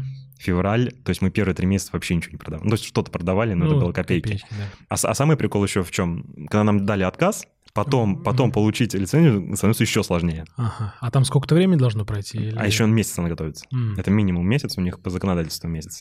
То, то- Обалдеть то есть вообще. мы попали на кучу денег, которые мы начали платить там, чтобы быстро подготовить все документы. То есть это, это вот огромные деньги, которые мы должны были уже зарабатывать, да, а не Ага. тратить. Мы попали на огромные деньги. Вот этот миллион, это, считай, Вот это цена ошибки, да? цена ошибки, да. Скажи, а это вот э, эти ошибки, это больше неопытность или самонадеянность? Что это было? Вот ты как сейчас думаешь, вот спустя уже там несколько лет. И то, и то было. Это потому что как бы мы верили, что мы белые пушистые, и мы такие придем, а, и нам все будут помогать. Ни хрена нам никто не хотел помогать. А, Вы были слишком наивны, да? Да, я думаю, да. Вот, и как бы мы э, верили, конечно, а, в лучшее, что у нас прям, знаешь, как по маслу все вот пойдет, и как мы запланировали, все так и будет. На самом деле нифига не так. Ну, чтобы ты понимал, я работал сам как кавист, да, и у меня был один сотрудник. Сотруднику мне надо было в любом случае платить зарплату. Ну Себе да. я мог бы как бы там и поменьше заплатить. Понятно, да, да. Вот, и в какой-то момент, по-моему, август, это был, наверное, первый вот месяц, когда мы показали какой-то плюс. То есть в август у меня была такая ситуация, у меня была кредитная карточка, Мгм. и мне нужно было закрывать, ну, предыдущий месяц кредитку закрываешь. А у меня не было денег вообще. И я снял деньги с кредитки, чтобы закрыть Чтобы эту же за- кредитку. Обалдеть. Вот, и слава богу, это было прям дно, на котором мы опустились. После этого у нас началась прибыль, и как-то все восстановилось. Ну, самое тяжелое, когда происходит, потом происходит рост. Скажи, а следующие твои, которые были а, открытия в винотек, такие ошибок уже не было? Были какие-то косяки или уже вы отдали все на аутсорс и все уже было хорошо? На самом деле, в первую винотеку еще очень страшно было все делать. Потому что ты ничего не знаешь. Ты всех подрядчиков, которые по ремонту, по каким-то вот э, документах, а, юридические какие-то услуги. Ты не знаешь подрядчиков, ты не знаешь, к кому обращаться, как они выполняют качественно, некачественно. То есть это очень, очень стрёмно, ты отдаешь Мгм. вроде огромную кучу денег, А от, от этих конце? людей зависит, откроешься ты вовремя или не вовремя, ты не знаешь, откроешься ли- или нет. Сейчас мы нашли уже вот этих вот проверенных людей, которые все это делают, и я уверен, что если вот они сейчас дам, через месяц они мне дадут там Мгм. либо ремонт сделают, там, либо там документы, либо там что-то, э, Ну, да, с- то стел- стеллажи. набр- набрали базу. Да, стел- стеллажи привезут. Поэтому мне сейчас открыть следующую точку, это вот как делать нечего. То есть это очень легко. Но все равно возникают какие-то нюансы. Там все равно мы профокапили с последней винотекой. Теперь мы попали случайно на то, что нам не зарегистрировали договор аренды. Вот. Вроде мы как бы уже там две точки сделали, все нормально регистрировали. Мы попали, что нам не зарегистрировали. Мы три месяца потратили на эту А регистрацию. почему? После коронавируса у них была куча работы, они потеряли наши документы, потом мы, оказывается, накосячили. То есть чувак, который делал техплан, накосячил и что-то там неправильно указал. То, есть есть это бюро- бюро- бюрократические какие-то там нюансы. И мы из этого потеряли три месяца. То же самое. Ну, то есть как бы Офигеть. вроде бы мы уже все знаем, но Мгм. все равно попадаются вот такие вот э, нюансы. Но это же не из-за вас, я так понимаю. Ну, из- из-за наших подрядчиков. А, из-за ваших подрядчиков. Понятно. Но они как-то компенсировали вам? Ну, а как они компенсируют? У, у них... три а, месяца аренды, чё? Да нет, ну, естественно, никто не компенсировал. Чуваки, которые делают там техплан за 15 тысяч рублей, что они могут компенсировать? Ну, 15 тысяч вернуть, ну, окей. Ну, понятно, да, ни туда, ни сюда. Давай немножко поговорим про На регионы. А скажи, ты планируешь вообще развиваться в регионах? Есть такие амбиции? Очень сложно сказать. Почему? Потому что мы бы могли сейчас расти очень быстро. То есть у нас такой вот на переломном моменте, потому что первая точка очень долго как бы раскачивалась, мы не знали, работоспособна эта модель или не рабочая. Mm-hmm. Понятно. Потом она раскрутилась, и мы поняли, окей, работает. Мы там открыли вторую точку. Она тоже очень медленно раскачивается, как А первая. через сколько открыли вторую? После первой? Первые три года у нас исполнилось в mm-hmm. декабре, а второй а, полтора, ну где-то через полтора года. Mm-hmm, понятно. Так, давай продолжим. Ага. И потом э, еще через год э, третью точку. Mm-hmm. То есть примерно там раз в год мы открываем магазин. Мы это делаем не потому, что мы не можем больше открывать магазинов. Мы это делаем потому, что э, очень сложно найти место Помещение. под аренду. Угу. Да, то есть я боюсь сильно рисковать. Угу. Понятно, деньги-то большие же, на свои же. Да, но понимаешь, когда у тебя там 100 магазинов, и они генерят выручку и прибыль, ты этой прибылью можешь рискнуть открыть еще два ну, магазина. Да, да, да не пошли, закрыл следующий два. Ну, там, не знаю, как вкусвил. Можно Понятно, открыть там да. в доме несколько, там через в каждом доме открыть магаз и посмотреть, какой из них будет лучше работать, другие два закрыть. Понятно. Вот, мы так не можем, поэтому мы очень скрупулезно подходим к выбору а, места помещения. Вот, это, конечно, проблема. То есть, если бы мы могли искать эти помещения более эффективно, конечно, мы бы быстрее развивались. Второй момент — это франшиза. То есть, вот третья точка — это такая прям модель франшизная. То есть, вы франшизу, получается, открыли? Близко. Близко. Близко, ага. да. То есть, это человек пришел и сказал, вы классные, у меня есть помещение, а давайте попробуем там открыть. Угу. Вот, то есть, по сути дела, мы дали консалтинг мы дали э, опыт. Ну, консалтинг и имя. И имя, да, да, да. да. Вот. Ну, то есть это такая близкая к франшизной э, теме модель.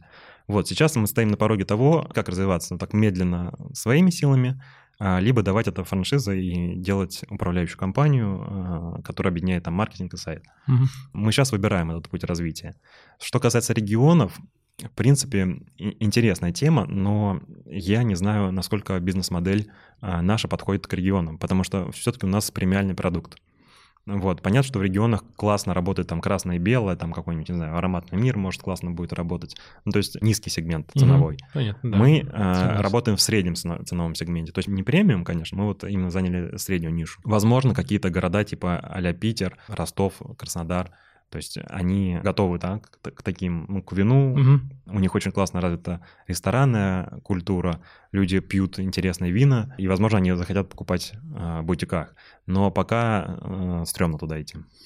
Понятно. А как думаешь, франшиза не убьет качество, ту культуру, про которую ты рассказываешь, про ту свою скрупулезность? тоже э, есть момент дискуссии. В идеале было бы контролировать. Например, что наша управляющая компания работает. То есть люди инвестируют деньги, мы сами Открываем, мы сами делаем ремонт, нанимаем персонал обучаемых, сами отвечаем за ассортимент и отвечаем вообще за эту работу. Но с другой а стороны... что же делают они тогда?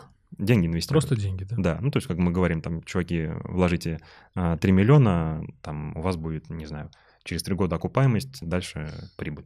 То, то, то есть три года окупается, да? Да, mm да, бутик. Первый мы профокапили вот со стартом, поэтому он чуть-чуть подольше. Mm-hmm. Но вот мы сейчас, наконец-то, мы вот в прошлом году мы выплатили там первый, и, во-первых, я вернул там этот миллион, mm-hmm. который да, в долг да. брал. Мы выплатили первые дивиденды, то есть он практически прошел окупаемость. Mm-hmm. Поздравляю вас. Спасибо, да, да, да. Ну, то есть понятно, что второй это пройдет там через год, через два, ну и так далее. То есть это, это большой лаг. То есть да, три года — это окупаемость э, розничного а бизнеса. А сколько вложений тогда получается? Ну, вот как каждый бутик от 3 до 5 миллионов. Ну, от 3 до 5, да. Понятно. Ну, а как вы выбираете вот путь развития, да? Вот ты говоришь франшиза, да, мы сейчас поговорили про убийство качества, ну, то так, так скажем. Да, да смотри, и... подожди, не договорил mm-hmm. по поводу франшизы. А, то есть есть вот момент, когда франшиза, когда мы даем технологию, mm-hmm. да-да-да. и ребята сами делают все. Вот здесь есть потеря качества. Если, например, мы привлекаем инвестиции и говорим, дайте нам денег, а мы сами будем управлять, как управляющая компания, то здесь мы качество не теряем. Но мы здесь получаем гораздо выше риски, потому что, ну условно, ну, да. они, они могут сказать, что это не место плохое, да, там, а, а вы хреново, а вы хреново работаете, да.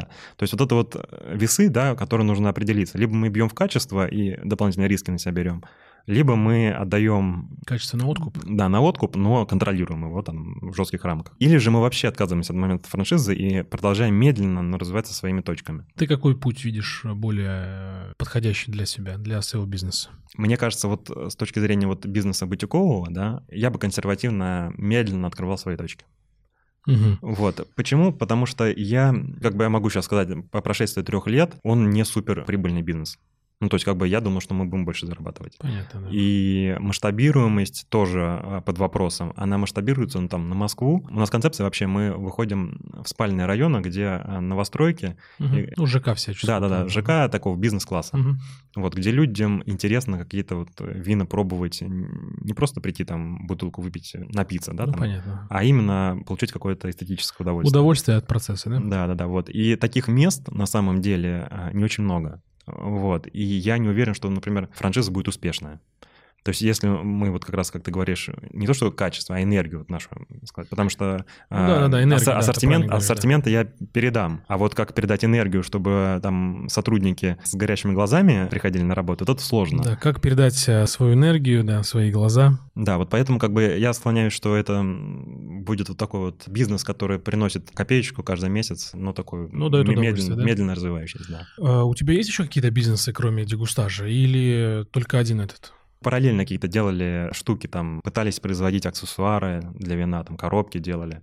У нас такой был социальный проект, там, условно, мы искали ребят, которые очень круто работают по дереву, но живут в каких-то там регионах, в деревнях и так далее. Мгм. То есть, условно, у них нет работы, но они крутые профессионалы. Мы давали им задачу сделать, например, деревянные коробки под вино. И у них покупали там за какую-то денежку это все. Мгм. И как пошло? К сожалению, просто мало кто покупает эти коробки. А, Ну, то есть, как бы э, пошло, но закрыли проект, но идея мне очень нравилась, просто спрос на эти аксессуары не очень высокий. И поэтому ребятам мы помогаем, но это все-таки капля в море. А за счет чего? Почему невысокий спрос? Он не любит э, дерево, ну, то есть не любит аксессуары для вина приобретать или... Слушай, ну, в- любом случае деревянная коробка, она будет стоить там типа 1000-1500. Ну, потому что это настоящее качественное дерево, это там наполнитель, какой-то сено, например, это всякие замочки и так далее. Ну, то есть ка- у него себестоимость, не знаю, там 700. А средний чек какой у вас? Средний чек за вино, ну, Да, то, да, смотри, а, средний чек в винотеке 2200, 2500. Мгм. Но в этом чеке две бутылки. Две бутылки. То есть средняя цена бутылки — это чуть выше 1000 рублей. У нас основная вообще продажа — это вина от... э, У нас самое дешевое вино 590 стоит. Сознательно, мы ниже даже не выбираем. Я считаю, что это какой-то такой порог качества. Мгм. Вот, ниже бывают вина хорошие, но, скорее всего, это... Ну, ну, это Исключение, да? Не, не исключение, ну, то есть не то, что исключение, скорее всего, это все-таки сетевой. сетевой. А, Понятно, Мы, мы- да. мы конкурируем с сетями, а нам это не надо. И, например, вот честно, если бы я покупал вино там до 500 рублей, я бы, например, какого-нибудь... Ну, сейчас вот раньше Фанагория была, она стоила... Крю Лермонт, вот эта серия, Ага, она стоила там типа что-то 500 а, рублей там перекрестки. ага. Вот. И мне кажется, что там до 500 рублей это офигенное крутое вино. Вот. Но нам с российским э, вином в нашем бутике, ну, то есть как бы это нет смысла, потому что, естественно, Фанагория даст э, сетям одну цену, а нам другую. Ну, понятно, да-да-да. Вы заложники своего маленького бизнеса, да? Конкурировать с сетями практически невозможно, наверное, да? А, смотри, мы конкурируем с сетями по вину в плане цены, но мы не можем конкурировать с сетями По а, объему, да? По... Нет, ну, понятно, не в этом проблема. Мгм. Проблема в крепком алкоголе. Все-таки в России люди любят крепкий алкоголь. Там водку, виски, коньяк. И вот по этим мы не можем дать крутые цены. То есть мы продаем из крепкого алкоголя только то, что мы можем дать конкурентоспособную цену супермаркетам. Понятно. Вот, поэтому Мгм. на- у нас ассортимент, он очень маленький с точки зрения крепкого алкоголя. А чтобы сделать красное и белое, нужно делать, наоборот, фокус на крепкий алкоголь, потому что вот в всяких вот этих вот сетевых магазинах супер скидка, там, Макалан 3000 рублей, и все там, его коробками Мгм. разметают. А нам, чтобы сделать этот Макалан 3000 рублей, мы ничего не заработаем на нем. Люди, которые могли бы купить у нас что-то другое, купят Макалан, на котором мы ничего не зарабатываем. То есть мы могли бы на них Ну, заработать, понятно, да. а нам мы ничего не заработаем. И на самом деле вот это вот я вижу, как мы можем развиться, как мы еще можем там Мгм. дополнительные деньги зарабатывать. И мы сейчас будем в этом году пытаться каким-то образом э, за счет уникального ассортимента, не Хеннесси там а, продавать, э, Ага. который везде есть. Уникальный Уни- крепкий, да? Уникальные кре- крепыш искать и создавать... крепыш. Да, и создавать э, вот полку крепкого сильную. Это на вашем жаргоне крепкий алкоголь называется крепыш? Крепыш, да. Буду знать, я запишу себе. Понятно, то есть бизнесов у тебя, кроме э, дегустажа, нет, я так понимаю, да? То есть- Э, Нету. Но сейчас, в плане вот дальнейшего развития, я думаю, что мне интересна как раз модель такая, знаешь, вот какие-то деньги, которые сейчас я получаю, там, не знаю, в качестве дивидендов, да, предположим, я бы, наверное, вот как мой друг вложился в меня, Ты а, бы вложил- три года назад. да. я бы вложился в каких-то таких же предпринимателей, как я, у которых глаза горят, которые там профессионалы в своей сфере. И вот за счет этого я бы, наверное, развивался вот в каком-то таком плане. Ты э, в Инстаграме у себя в новогоднем э, посте писал про то, что ты вкладываешь как раз в инвестиции. а, ты инвестируешь. Расскажи, что это за проект, что за ребята, почему стал вдруг э, инвестировать, и почему, когда ты написал, что ты начал инвестировать с Тинькофф Инвестиций, прости господи, ты так, ты так это процитировал. Ну, я процитировал, точнее, тебя. Слушай, ну Тинькофф Инвестиции на самом деле очень крутое приложение, я считаю, потому что он изменил рынок инвестиций. Если раньше этим занимались какие-то брокерские компании, которых, не знаю, нужно было приехать в офис, завести там брокерский счет. Ну, как мы в кино привыкли видеть. Да, да, да общаться с э, финансовым консультантом со своим. Ну, то есть как бы это было сложно и неудобно. Массы не имели доступа к рынку акций ценных бумаг. Я как раз в университете занимался, то есть у меня я по профессии вот как раз финансовый аналитик именно на рынке ценных бумаг, и мы торговали на биржах, на американских, но это было, блин, капец как сложно. Это мы скачивали какие-то программы американские, и лак был очень большой, да, ты, например, нажимаешь купить, проходит несколько секунд, там покупается это что-то, угу. а за эти несколько секунд у тебя цена уже изменилась. Уже может, да-да-да. Да, а сейчас э, настолько простой и удобный инструмент э, сделали, офигенно просто и Такая интересно. пошла нативная реклама Тинькофф Инвестиций. Да, Вот, но прикол в том, что, конечно, все-таки такое развлечение, ну, игрушка. Ты инвестируешь? Ну, я там закинул 100 тысяч рублей, я вот с ними, поэтому как бы инвестициями сложно назвать, у меня там есть прибыль, что-то заработал там 30-40 э, тысяч рублей на них. За год? Да, ну... Ну, неплохо. Слушай, за год во сколько? В, апреле, когда... Наконец-то у меня был первый кризис, когда у меня были деньги. ну, небольшие 100 тысяч рублей — это не ну, деньги, но я хотя бы их вкинул. Я всегда понимал, ну, знаешь, там, когда был кризис, там, 8 когда там рубль, а потом 12 да, когда... 14 14 да, когда рубль там под сотку. Я понимаю, что делать надо. Понятно, что вот когда сейчас а все обвалилось, нужно покупать задешево, потом да. долгосрочно это все вырастет. А денег не было. Вот, наконец, у меня там хотя бы, не знаю, 100 тысяч было, я вот закинул 40% заработал. Ну, неплохо. Слушай, да, конечно, это неплохо. закинул бы миллион, бы заработал. заработал. Ну, да. Но это просто поэтому, господи, потому что это деньги, ну, смешные какие-то. Угу. Основные деньги просто... Ну, у меня есть э, друзья, там, с которыми я знакомился, то есть у меня там есть девочка Даша, которая э, профессионал там по косметике, она там косметику производила там всю жизнь. Ну, как я вино mm-hmm. увлекаюсь, так она там косметикой. У меня есть друг, который в машинах копается, там запчастями торгует. И он тоже там фанат, он проводит в гараже там, не знаю, дни, часы. Mm-hmm. То есть он супер разбирается, они супер профессионалы в своем деле. И мне не жалко, я считаю, что это невысокий риск, дать этим людям какие-то деньги, как-то там дать э, контакты, мои наработанные mm-hmm. поставщиков. Ну, записную ну, книжку. Да, да, да, записную mm-hmm. книжку. И за счет этого попробовать поднять с ними какой-то проект. Ну, то есть ты такой некий ментор, да, который помогает просто людям расти, Потому что они как бы увлечены, да, они... Да, да, ну, сделать, сделать да. первый шаг, скажем да, так. Да, они хорошо вот в этом разбираются, но с точки зрения бизнеса у них пока... Ну, чтобы они ошибок так не наделали, тех первых, которые ты. А о какой сумме идет речь инвестиций? Сколько ты вложил в них? Там 500, от 500 там, до миллиона, то есть такие. Угу.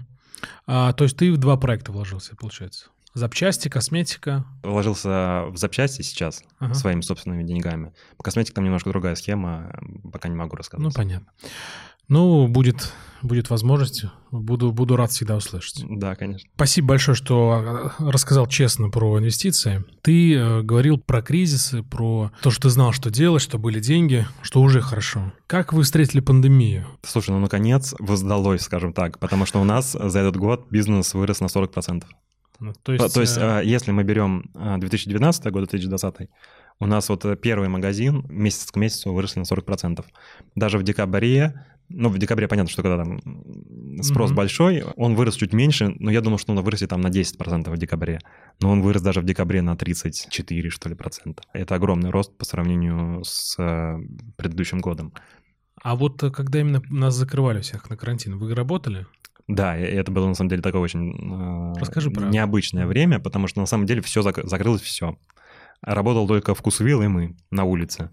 Вот, и было очень страшно и непонятно, потому что как бы мы там стояли в масках в респираторе, заходили люди, которые тоже такие же, как бы все боялись э, друг на друга смотреть, там не знали, что делать.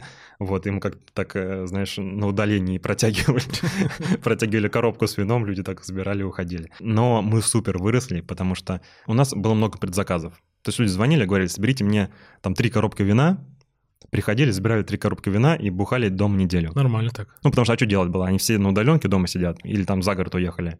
А, иногда, что, еще, что, что еще делать? Ну, да, что еще, бухать, да, да, да, чтобы бухать. За город там брали несколько коробок вина и уезжали. Вот, потом они рассказывали друзьям, сарафанное радио очень круто начало работать. И э, друзья тоже к нам приезжали и это все покупали. Потому что стрёмно было ходить в какие-то гипермаркеты, супермаркеты, потому mm-hmm. что там было много народу, э, и вероятность заразиться там да, гораздо выше. выше. А у нас как бы бутик, в котором ты ни с кем не пересекаешься, потому что нет такого трафика. И, естественно, у нас мы за счет этого очень выхали.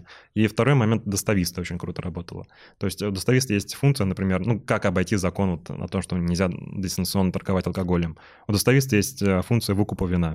Приезжает mm-hmm. курьер, выкупает вино и увез. Mm-hmm. Ну, то есть наши клиенты просто заказывали достависту к нам в бутик. Приезж... С выкупом вина. С выкупом вина, да. Приезжал курьер, выкупал вино и вез им. Вот. И то есть за счет этого люди вообще не уходили из дома. Угу, прикольная история, я не знал про это. И по сарафановому радио это очень круто передавалось, и все были довольны. Ну, я думаю, что да. да особенно вы, наверное. Да-да-да, вот, и мы, и мы супер. То есть как бы у нас апрель и май, это были два месяца, вторые по выручке после Нового года. Обалдеть. Запара была точно такая же, потому что у нас просто коробки, коробки там все запаковывали, отдавали, отправляли.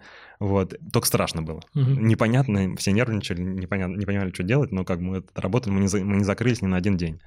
То есть получается, как там условно большую часть бизнеса, а, которая пострадала, которые там увольняли людей, не платили зарплаты, ну, там сокращали зарплаты, затраты, все, порезали. Вы не останавливались на развитии и, ну, и работали так, работали. Да, повезло. Я говорю, то есть при том, что там предыдущие года какие-то вот, вот законы, которые запрещают нам рекламироваться, торговать э, онлайн там и так далее. То есть как бы все время какие-то, знаешь, э, были проблемы. Угу. То, то есть ничего хорошо не шло. Мы все время пытались преодолеть какие-то э, проблемы, придумать какое-то другое решение. А тут наоборот нам наконец подфартило. На нашей улице солнышко выглянуло. Коронавирус. Да, да, да. И тут бац, у нас поперли продажи. Э, но, понимаешь, опять же, это вот поперли продажи в первом бутике, когда у нас было уже пул клиентов постоянных, и они по сарафанному радио передавали, они знали закупать и так далее. Раскручивать третий бутик в пандемию, это капец как сложно. То mm-hmm. есть мы просто сейчас на ушах стоим. Сейчас перестало работать даже то, что раньше работало. То есть если раньше мы делали листовки... Со скидкой, да? Со скидкой, да. 500 рублей там при покупке от полутора тысяч. Mm-hmm. Офигенная скидка в 30%. Ну да, хорошая, да. И мы раздавали это на улицах, и люди, даже если они выкидывали, у них все равно в голове где-то отложилось, что там вот винотека открылась. А сейчас с коронавирусом люди не берут в руки флайеры. Mm, ну, то есть понятно, это да. трогал какой-то непонятный чувак, дал а нам... если он в перчатках? Ну вот сейчас мы выходим э, как-то из этого положения. А сейчас еще холода, когда мы начали это все раздавать, сейчас холода, и сейчас никто вообще руку из кармана не усовывает. Вечно какой-то геморрой. Геморрой, да. Ну то есть э, новый бутик во время пандемии раскрутить капец как сложно. Слушай, а вот э, не распределяется ли спрос, если у вас вот три вот бутика, нет такого, что спрос распределяется между... То есть, условно, там вы делаете 10 миллионов и откроете 5-6 винотек, и оборот будет тот же, просто будет распределен между бутиками. А, нет, смотри, это супер локальный бизнес. Угу. Все нас спрашивают, почему у вас первые два бутика рядом друг с другом? Они нифига не рядом. Пешком 30 минут, на машине 10 минут. Ну, понятно. Да. А, и аудитория не пересекается. Никто не пойдет даже 30 минут от одного ну, бутика конечно. в другой. Это да, супер... Да, хоть побухать. Да, это супер локальный бизнес.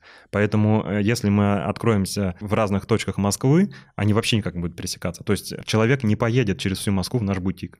Угу. Насколько бы там крутое у нас вино не было, скорее всего, он все-таки зайдет в какой-то ближайший магазин и купит. Это супер локальный бизнес. И вот знаешь, э, как есть шутка такая, что Какие три самых там важных показателя при открытии бутика? Ага. Это location, location и location.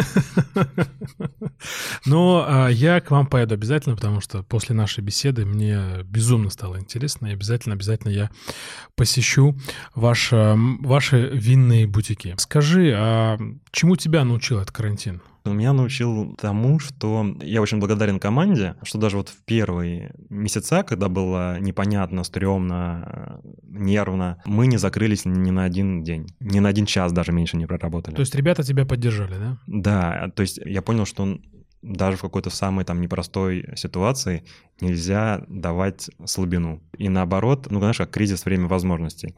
То есть, наоборот, когда все паникуют и у всех там что-то не так идет, это как раз твоя возможность сделать свою работу круто и вырасти. Или там вот, э, как и ребят, которые я рассказывал тебе там про, про косметику, про, про запчасти. Угу. Надо пнуть их, чтобы они тоже начинали делать. Потому что это как раз время, когда круто стартовать. Время возможностей. Да, да, да. Вот. И я а, понял, что вот даже в самое непростое время главное вот не останавливаться, надо дальше идти. Главное Как действовать. карабкаться, да, карабкаться. Карабкаться. Ну, то, что ты показываешь. Хорошо. А ты э, несколько раз упомянул э, про стрёмно, ну, часто довольно-таки говорил про коронавирус, да, что это стрёмно, стрёмно. А в чем, понятно, что там болеть это плохо, да, что люди заболевают, а я так понимаю, что для тебя а самая главная опасность — это потерять обоняние. Расскажи про этот страх э, потери обоняния. Получается, что все ты как, ну, без, без работы остаешься? Понятно, что болеть плохо. Не хочется Ну, конечно, неизвестной, неизвестной да. болезнью, во-первых, болеть, да. Во-вторых, а, для меня это, да, это часть профессии. То есть там одно дело просто переболеть, когда там, не знаю, в офис ходишь, да, там, ну, поболел, а, выздоровел, пришел. Понятно, побочные эффекты могут быть. Естественно, мы тоже все боимся побочных эффектов, но для нас это супер важно, потому что я, помимо того, что я как бы операционкой сейчас больше занимаюсь, но я люблю вино. Ну, то есть я занимаюсь вином, потому что я кайфую от продукта. Вот, и, конечно, многих там, не многих, но некоторых моих знакомых обоняние там за 9 месяцев, когда переболели еще весной, до сих пор не вернулось или вернулось частично. Для меня это прям самая большая проблема, потому что я кайфую вот от этих вот э, Понимаю тебя. ароматов, нюансов, и потеря обоняния для меня это как бы, ну, такая профнепригодность. Но это даже не то, что профнепригодность, я переживу, потому что я сейчас, в принципе, уже могу там команде что-то передать, да, там Да-да-да. уже, уже, уже от- отобран ассортимент основной, да, то есть поддержание сейчас. Вот, но проблема то, что я сам от этого кайфую. И лишаться от этого для меня, наверное, самое такое важное. Ну, не знаю, как спортсмен, который там бегает и вдруг там травму Ну, колена да, получил, да. да. Это то же самое, как аналог спортсмена. Ну, да, лишиться есть, любимого э, дела. Лишиться носа — это то же самое, что для бегуна лишиться э, ног. Понятно, интересное сравнение. А, ну, мы всем желаем здоровья, друзья, не болейте. Коль, спасибо большое тебе за такой откровенный разговор. А, Я просто влюбился в вино. Все-таки буду рад, если ты сделаешь какой-то канал, я первым на него подпишусь. А в завершении традиционно мы задаем этот вопрос. а, Зачем я это делаю? Я работаю, чтобы что? Слушай, ну зачем я это делаю, да? Для меня это свобода некая. Наверное, я занялся бизнесом для того, чтобы быть свободным. Для меня жутко не нравилось вставать там, не знаю, работать с 9 до 6. Сейчас понятно, что я работаю там по 12 часов в день, но я полностью контролирую свой день. Могу встать в 10 и работать до 2 ночи, могу встать в 9, э, могу встать в 8, могу встать в 12, ну то есть когда захочу. И вот эта вот э, свобода действий, свобода принятия решений. Еще я вижу, что от каждого моего решения что-то меняется. То есть я от этого безумно кайфую. Вот эта вот свобода, которая, ощущение свободы для меня, наверное, в первую очередь. А второе — это, ну, вера. Может быть, это какое-то тщеславие, но... Вера во э, что? Вера, что я могу сделать крутой большой проект, вот, который, ну, реально какой-то будет э, необычный, полезный, а, большой. Вот. И вот эта вера двигает меня вперед, заставляет там вставать, идти и работать, и делать новый бизнес. Спасибо тебе большое. Спасибо большое, что пришел. Спасибо, что нашел время. Было очень приятно и полезно. Да, спасибо, большое. Спасибо тебе, да. Друзья, спасибо вам. Подписывайтесь на наш э, подкаст. Это был подкаст «Зачем я это делаю». Пока.